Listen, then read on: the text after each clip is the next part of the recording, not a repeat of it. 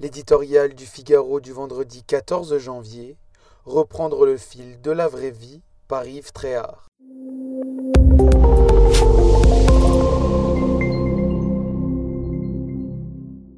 Et si, à moins de trois mois du premier tour de la présidentielle, nous commencions enfin à parler d'autre chose?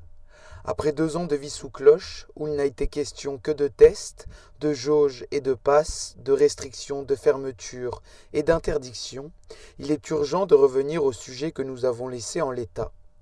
Toutes les réformes mille fois évoquées, mais jamais réalisées, faute de courage ou de volonté de la part de nos responsables politiques, restent nécessaires à la modernisation de la France. Des années d'immobilisme, avant mars 2020 et la propagation du coronavirus, ont abîmé notre pays.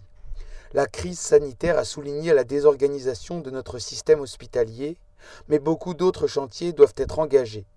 Le redressement de notre appareil industriel, la reconstruction de notre école, la réduction de la mauvaise graisse de l'État, la lutte contre l'insécurité et le prosélytisme islamiste, la chasse à la bureaucratie.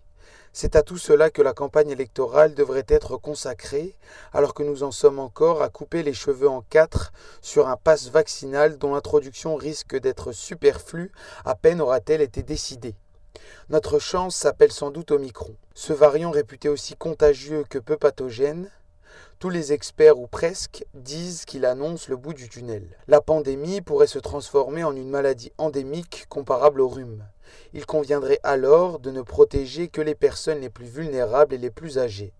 Dans ces conditions, pourquoi continuer à emmerder les Français, pour reprendre le mot du président de la République?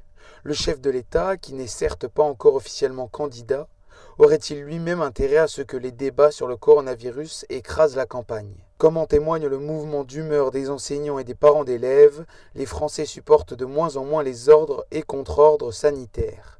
Quelques pays envisagent de reprendre le fil de la vraie vie. Il serait regrettable que la France continue de la brider.